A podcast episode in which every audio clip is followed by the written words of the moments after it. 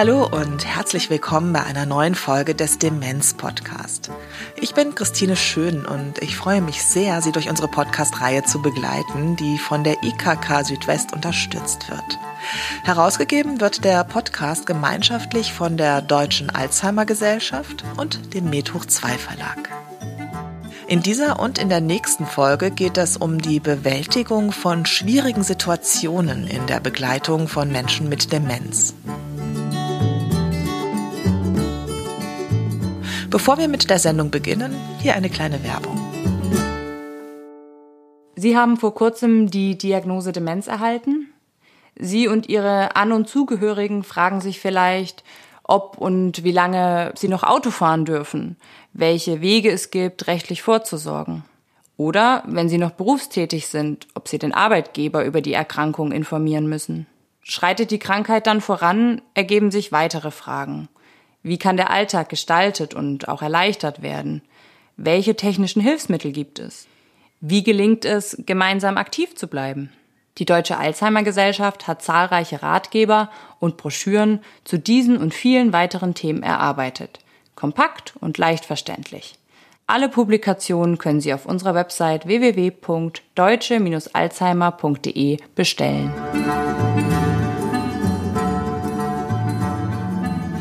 In jeder Sendung rufe ich Sie dazu auf, uns Themen zu schicken, die wir in unserer Reihe angehen sollen. So sind schon einige Sendungen entstanden und auch diese und die nächste fußen auf der Anregung einer Angehörigen. Sie hat sich gemeldet und erzählt, dass ihre Mutter an Demenz erkrankt ist und nun alte Muster und Konflikte hochkommen, was die Pflege erschwert. Darüber und auch über andere schwierige Momente in der Begleitung von Menschen mit Demenz wollen wir sprechen. In dieser Sendung gehen wir einige Themen durch, die immer wieder auftauchen. In der nächsten Sendung sprechen wir darüber, was eigentlich mit einer Familie passiert, wenn ein Mitglied die Diagnose Demenz gestellt bekommt. Die Diplompsychologin Ellen Nickel arbeitet von Anfang an beim Alzheimer-Telefon der Deutschen Alzheimer Gesellschaft, bei dem seit 20 Jahren Angehörige von Menschen mit Demenz beraten werden. Sie kennt also die Situation von An- und Zugehörigen. Einige Themen werden am Telefon immer wieder angesprochen, zum Beispiel wenn den Angehörigen eine zunehmende Vergesslichkeit auffällt. Wie kann man eigentlich die Diagnose stellen? Wie bekomme ich eben auch meinen Angehörigen, meine Angehörige zum Arzt? Geht das? Ja, und anschließend dann natürlich auch die Probleme, die im Alltag entstehen, wo Angehörige natürlich sehr belastet sind, weil sich ihre erkrankten Angehörigen nicht helfen lassen wollen, weil es schon Probleme in der Haushaltsführung gibt, bei der Körperpflege, äh, beim Anziehen, beim Einkaufen. Und viele der betroffenen Erkrankten, die wollen natürlich weiterhin selbstständig leben und haben auch den Eindruck, dass sie das könnten, obwohl sie sehr wohl natürlich ihre Schwierigkeiten teilweise bemerken. Aber sie haben eben nicht die Möglichkeit, quasi von außen auf ihre Problematik zu sehen. Das sehen natürlich dann eher die Angehörigen. Aber die Betroffenen wollen partout nicht zum Arzt wollen auch nicht darüber sprechen, negieren auch Symptome. Hängt natürlich zum Teil auch mit der Krankheit schon zusammen, weil sie eine andere Wahrnehmung haben zu ihren Einschränkungen, die sich schon eingestellt haben. Da sind Angehörige eben oder stehen Angehörige unter sehr großem Druck, weil sie ja auch überall lesen, wenn sie im Internet, was die meisten ja schon getan haben, recherchiert haben, steht ja überall der gute Rat, möglichst frühzeitig zum Arzt. Und das ist eben genau die Problematik, die zu Hause wenig klappt. Und Zwang geht natürlich nicht. Viele der Anruferinnen und Anrufer haben schon einiges probiert, haben versucht, das Thema dezent anzusprechen liebe Mama, du bist äh, in letzter Zeit vergesslich oder wenn wir telefonieren, erzählst du mir häufig das Gleiche und dann ist natürlich auf der anderen Seite oft die Entrüstung groß. Und ähm, wenn dann noch angesprochen wird, vielleicht solltest du mal zum Arzt, zum Neurologen mal untersuchen lassen, dann ist ganz oft die Angst sehr groß und wird noch mehr abgelehnt. Und was wir dann am Telefon versuchen, ja abzuwägen oder mit den Angehörigen gemeinsam zu überlegen, welche Möglichkeiten gibt es dann. Und das wäre zum Beispiel eben nicht den Weg über den Neurologen, sondern vielleicht erstmal über den Hausarzt, die Hausärztin. Das macht eben weniger Angst. Da muss man nicht sich auf die Symptome der Vergesslichkeit unbedingt beziehen, sondern kann zum Beispiel den Bluthochdruck nehmen, ja, der vielleicht nochmal wieder neu behandelt werden muss. Also alle anderen körperlichen Erkrankungen sind für die meisten eher zu akzeptieren im Hinblick eben auf die ärztliche Untersuchung. Ein sehr heikles Thema ist das Autofahren, das viele nicht aufgeben wollen, auch wenn das Orientierungsvermögen nachlässt. Das ist übrigens nicht nur ein Problem der Männer, wie es oftmals heißt, sondern auch viele Frauen wollen den Führerschein nicht abgeben, gerade in ländlichen Regionen, wo Menschen auf das Auto angewiesen sind. Ja, viele haben eben schon Probleme beim Autofahren, können aber oft eben ihre kleinen gewohnten Strecken durchaus noch schaffen also zum Supermarkt um die Ecke. Alles, was eben langjährig eingeübt ist, vertraut ist, geht meistens auch noch. Ja, man kann vielleicht so in etwa sagen, bis zur mittleren Phase der Erkrankung muss man aber natürlich im Einzelfall immer sich angucken, wie fährt die Person noch. Und da fühlen sich Angehörige oft eben auch sehr alleine gelassen, weil sie sprechen das dann zum Beispiel beim Arzt an und der hat aber eigentlich auch erstmal keine Handhabe. Der kann natürlich zu seiner Patientin oder zu seinem Patienten sagen, sie sollten nicht mehr Auto fahren, aber er kann auch erstmal, wenn jetzt nicht wirklich deutlich Gefahr im Verzug ist, auch erstmal nicht wirklich mehr machen. Es gibt die Möglichkeit, die Fahrerlaubnisbehörde einzuschalten. Die erkrankte Person kann also offiziell aufgefordert werden, einen Fahrtauglichkeitstest zu machen. Nicht immer hilfreich. Immer überlegen, wie geht das in der Praxis dann umzusetzen? Ja, also es nützt oft herzlich wenig, wenn man den Führerschein abgenommen bekommt und man äh, aber erstens das ignoriert oder zweitens schon wieder vergessen hat und sich trotzdem ins Auto setzt. Ja, und da geht's dann eben um pragmatische Lösungen, also vom Schlüssel abnehmen über das Auto wegfahren, vielleicht auch eine kleine Geschichte dazu erzählen, damit das erträglicher wird. Ja, also das Auto ist in der Werkstatt, dauert noch. Ja, also sowas äh, hilft oft. Schlüssel wegnehmen ist oft problematisch zu Hause, gerade wenn man jetzt die Konstellation hat Ehepartner. Ja, gib mir den Schlüssel wieder wo hast du den Schlüssel? Das ist mein Auto. Also das gibt viel Stress oft. Und deswegen muss man gucken, ja, ob man da vielleicht doch eher eine andere kleine Strategie wählt. Ich habe auch schon erlebt, dass die Polizei nach Hause gekommen ist, weil also Angehörige haben mit dem der Polizei aus der Region, aus dem Quartier, aus dem Dorf gesprochen. Und dann ist die Polizei nach Hause gekommen und hat gesagt, so, und jetzt ist Schluss. Also die, die Autorität zu nutzen. Ähm, unter Umständen im Vorfeld mit dem TÜV reden, dass das Auto äh, den TÜV nicht mehr bekommt äh, oder auch da die klare Ansage. Ich erlebe das aber als eines der ganz, ganz schwierigen Themen. Bei uns in meiner privaten Rolle als Tochter war es so, dass mein Vater erst mehrere Blechschäden machen musste und einmal nicht mehr nach Hause gefunden hat, bevor er sich dann überzeugen ließ, das Auto fahren zu lassen. Das ist Sabine Tscheiner-Zangel. Die Diplom-Theologin und Diplom-Psychogerontologin hat in München das Institut Aufschwung Alt gegründet und Demenzerisch entwickelt. Einen Handwerkskoffer zur Begleitung und zum Umgang mit Menschen mit Demenz es gibt ja viele Konzepte und Ideen, wie wir mit den Menschen, die an einer Demenz erkrankt sind, umgehen sollen. Und was ich in meiner beruflichen Praxis erlebe, ist, dass diese Ideen, gerade wenn es hart auf hart kommt, wenn wir gestresst sind, äh, wenn wir vielleicht eh einen schlechten Tag haben, dass dann die Konzepte nicht funktionieren, nicht weil die Konzepte schlecht sind, aber weil es so schwierig ist, die in der Praxis umzusetzen. Und von daher ist mir ganz wichtig, ähm, dass wir sagen, es gibt nicht die eine Lösung, sondern wir brauchen einen Handwerkskoffer an unterschiedlichen Varianten die wir in leichteren, in schwierigen Situationen mit den Demenzerkrankten im Umgang ausprobieren können. Und die Überschrift über dem Ganzen ist, dass ich erst einmal verstehen muss, was der Demenzerkrankte mir mitteilt, halt auf seine Art, in seiner Sprache. Und wenn ich das verstanden habe, erst dann in die Reaktion gehe. Es ist wie eine fremde Sprache, die wir lernen müssen. Also wir lernen Chinesisch, wir lernen Russisch oder Spanisch, was auch immer. Und das ist eben auch nicht an einem Tag möglich, sondern das dauert eine Weile. Es ist aber hilfreich, damit ich mich in einem anderen Land, in einer anderen Kultur, in einer anderen Welt ein bisschen besser verständigen kann, aber auch verstehe, was vielleicht da irgendjemand zu mir sagt. Schauen wir mal, wie das praktisch gehen kann. Was Frau Nickel vom Alzheimer-Telefon öfters zu hören bekommt, ist, dass zu Hause Stress entsteht, weil die Dame oder der Herr mit Demenz zum Beispiel den Geldbeutel nicht mehr findet und ihre oder seine Liebsten des Diebstahls bezichtigt. Eine beklemmende Situation.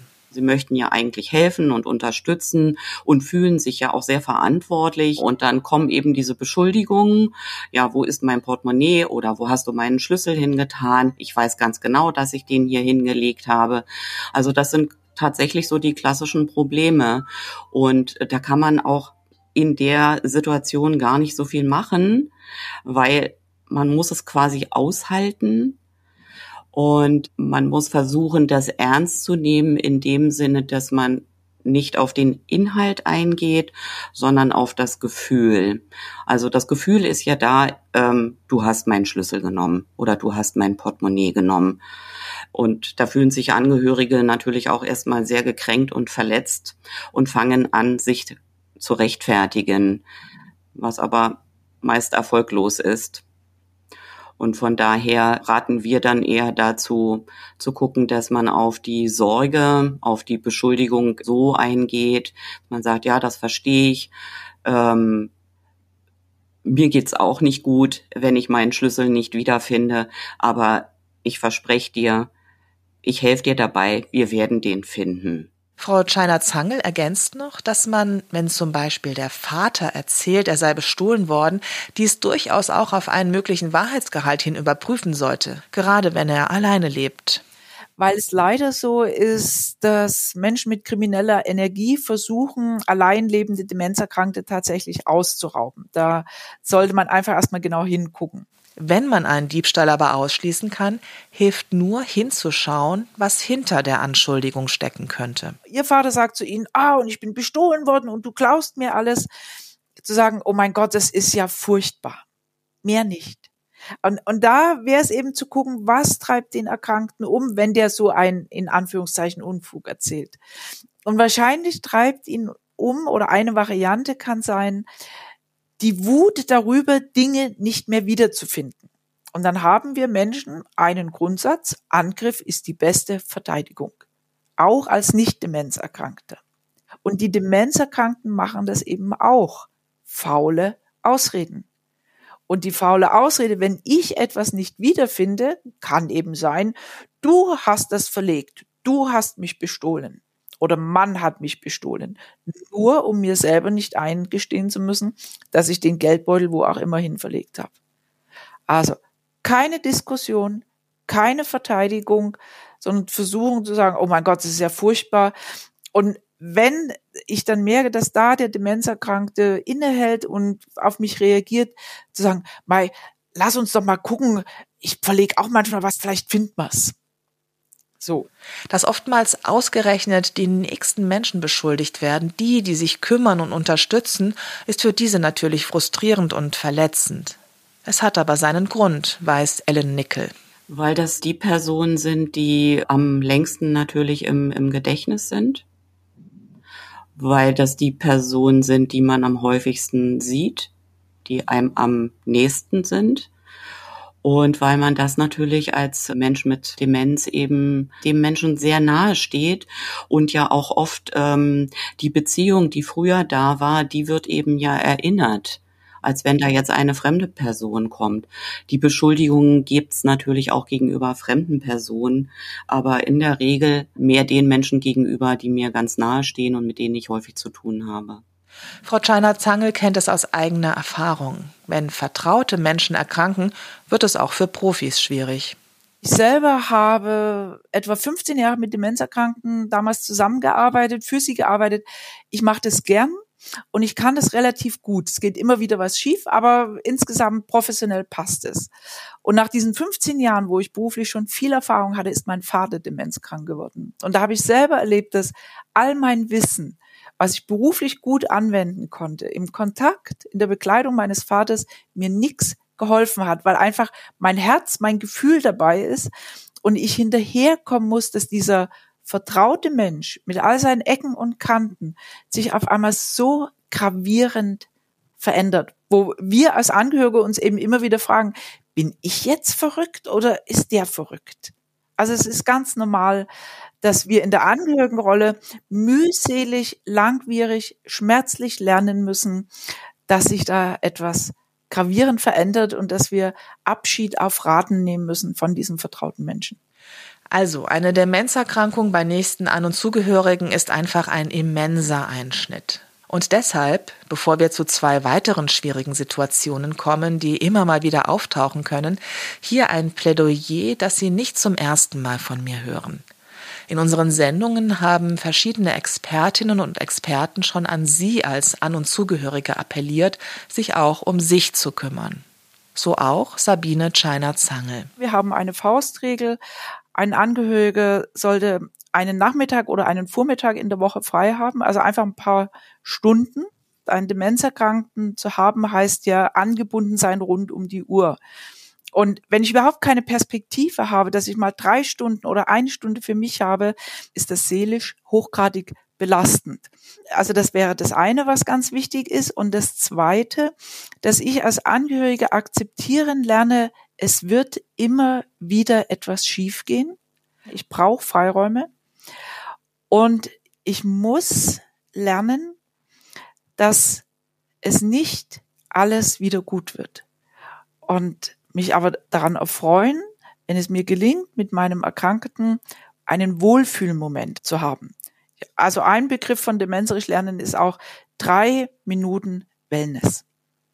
Also, dass wir nicht hoffen, dass es eine Stunde lang gut geht, sondern wenn es zehn Minuten lang gut geht oder manchmal drei Minuten lang etwas gelingt, das wirklich als Erfolg zu feiern und mit meinem Erkrankten zusammen zu genießen.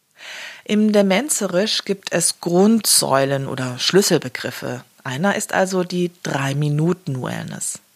Zu weiteren kommen wir später. Jetzt aber noch zu zwei schwierigen Situationen im Alltag, von denen Frau Nickel und ihre Kolleginnen und Kollegen am Telefon hören. Oftmals gibt es Probleme mit übermäßigem Geld ausgeben. Wenn das in Geschäften in der Umgebung vorkommt, gibt es vielleicht die Möglichkeit, mit den Ladenbesitzern zu sprechen. Ich kenne bei mir um die Ecke ein Geschäft, das sehr hochwertige Bekleidung anbietet.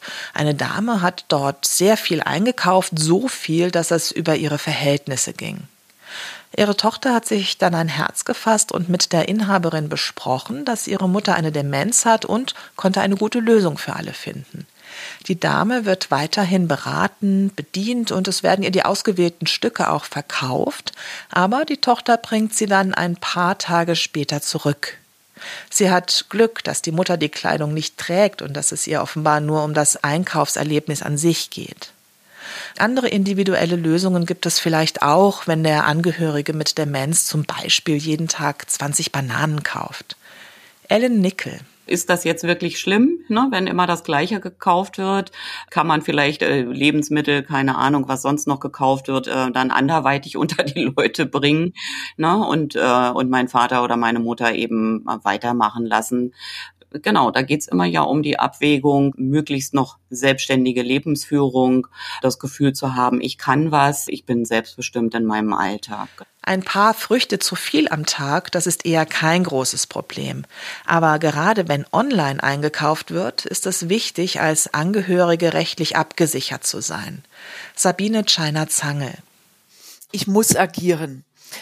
Ideal ist, wenn diese Dinge vor Eintritt oder vor offensichtlichem Ausbruch einer Demenz geregelt sind per Vorsorgevollmacht oder eben auch äh, Bestimmung zur gesetzlichen Betreuung. Und das wäre das Optimale, dass ich eben mit meiner Vorsorgevollmacht äh, möglichst notariell beglaubigt dann äh, zu der Bank gehen kann und sagen kann, so und so sieht's aus. Äh, diese Abbuchungen müssen zurückgenommen werden. Also das klar ist, äh, mein Vater hat die Demenz und kann das für sich nicht mehr entscheiden und hat mich aber eingesetzt, dass ich für ihn agieren kann. Mehr über rechtliche und organisatorische Fragen können Sie in der gleichnamigen Folge des Demenz-Podcasts nachhören. Den Link setzen wir Ihnen unter die Sendung. Mit einer einigermaßen guten rechtlichen Absicherung und damit einer etwas größeren Gelassenheit, zum Beispiel bei übermäßigem Einkaufsverhalten, schaffen wir auch das, was Frau Tscheiner-Zangel die gefahrlose Gesellschaft nennt. Wir haben als Menschen alle das Bedürfnis, nicht Außenseiter zu sein. Also zu einer Clique, zu einer Peer Group, zu einer Familie, Bekanntenkreis, Kollegen, was auch immer, dazu zu gehören anerkannt zu sein, Wertschätzung zu erleben, Lob zu erleben. Ich ergänze das oft mit dem Begriff der gefahrlosen Gesellschaft. Und unsere Menschen mit Demenz wollen das auch und brauchen das auch ganz dringend. Was ist gefahrlose Gesellschaft? Also ich kritisiere nicht, ich sage nicht, was hast du schon wieder angestellt. Ich versuche Betätigungen zu bieten, wo sich der Demenzerkrankte aufgehoben, angenommen, akzeptiert fühlt. Das Wichtige dabei ist, dass wir versuchen, auf Korrektur, auf Kritik zu verzichten. Und ein weiteres Bedürfnis von uns Menschen ist es, dazu zu gehören und wirksam zu sein. Und wirksam sein meint, dass ich erleben kann, ich strenge mich an und es kommt dabei etwas raus, ich erreiche etwas. Ich scheitere nicht, sondern ich habe Erfolgserlebnisse. Und da müssen wir in der Bekleidung von Demenzerkrankten umdenken. Und da versuche ich mit dem Stichwort ergebnisfrei zu arbeiten. Ergebnisfrei heißt, wir bieten dem Demenzerkrankten eine Betätigung, aber es muss am Ende eben nicht die Wäsche zusammengelegt sein oder der Schuh geputzt sein oder das Besteck ordentlich im Besteckkasten sein, sondern der Demenzerkrankte beschäftigt sich mit den Schuhen und der Schuhbürste oder äh, kuschelt im Wäschekorb herum und hat für sich das Gefühl, dass er bei der Arbeit ist, aber er liefert uns kein Ergebnis mehr. Das ist jetzt ergebnisfrei für die vorangeschrittene Demenz und vorher müssen wir das eben abstufen, dass wir so wie gerade das Gehirn, was das noch leisten kann, einfache Betätigungen bieten, wo der Demenz oder die Demenzerkrankte das Gefühl hat, boah, ich bin fleißig, ich erreiche etwas und nicht Misserfolge erlebt. Frau Nickel vom Alzheimer-Telefon hat es vorhin schon gesagt. Bei vielen Situationen geht es darum, abzuwägen, dass der oder die Demenzerkrankte noch möglichst selbstbestimmt leben kann, man aber Gefährdungen möglichst ausschließt. Dazu gehört auch mangelnde Hygiene. Das ist eine sehr schwierige Situation. Also da kann ich mich auch an Telefonate erinnern, ähm, wo zum Beispiel die Mutter sich schon seit Wochen nicht mehr gewaschen hat. Man kann sich vorstellen, hm, dass das auch nicht angenehm riecht und ähm, ja, natürlich auch irgendwann wahrscheinlich zu Entzündungen führt zum Beispiel im Intimbereich. Das ist ja eigentlich äh, absehbar. Und manchmal muss man tatsächlich so lange abwarten, bis jemand dann doch hoffentlich nicht ernsthaft erkrankt, aber doch so, dass die Person ja ins Krankenhaus muss, schlimmstenfalls. Ansonsten versucht man natürlich mit List und Tücke, vielleicht erstmal mit einem Friseurbesuch, zu gucken, dass es eben nicht diesen Geschmack hat von du hast dich schon ewig nicht mehr gewaschen, sondern eher so, ähm, willst du dir nicht mal was Gutes tun? Ich habe mich beim Friseur angemeldet, möchtest du mitkommen? Das wäre vielleicht erstmal so. Also man versucht in Teilschritten sich vorzuarbeiten. Manchmal hilft es eben auch, wenn es eine andere Person mit einem macht, ja, oder das anregt, wenn es eben nicht die eigene Tochter oder der Ehepartner ist. Manchmal hilft es auch, wenn es ganz fremde Personen sind, Pflegedienst weil dann ist quasi nochmal so eine professionelle Distanz dazwischen, geht für viele auch dann leichter. aber ist eben nicht für jeden ein Patentrezept. Patentrezepte gibt es im Umgang mit Menschen mit Demenz eh nicht. Denn, Achtung, Binsenweisheit, aber halt wahr, kennt man einen Menschen mit Demenz, kennt man einen Menschen mit Demenz. Aber der Versuch, sich in die jeweilige Person hineinzuversetzen und ihre Logik zu verstehen, kann sehr helfen. Frau Scheiner-Zangel, die Entwicklerin von Demenzerisch. Demenzerkrankte handeln sehr, sehr logisch. So logisch wie wir, aber in ihrer verrückten Welt. Hier kommt ein weiterer Schlüsselbegriff ins Spiel, den Frau Scheiner-Zangel im Rahmen des Demenzerisch entwickelt hat. Ein Schlüsselbegriff ist dieses Detektivsein. Also ich möchte die Menschen, mit denen ich arbeite, begeistern für dieses Detektivsein.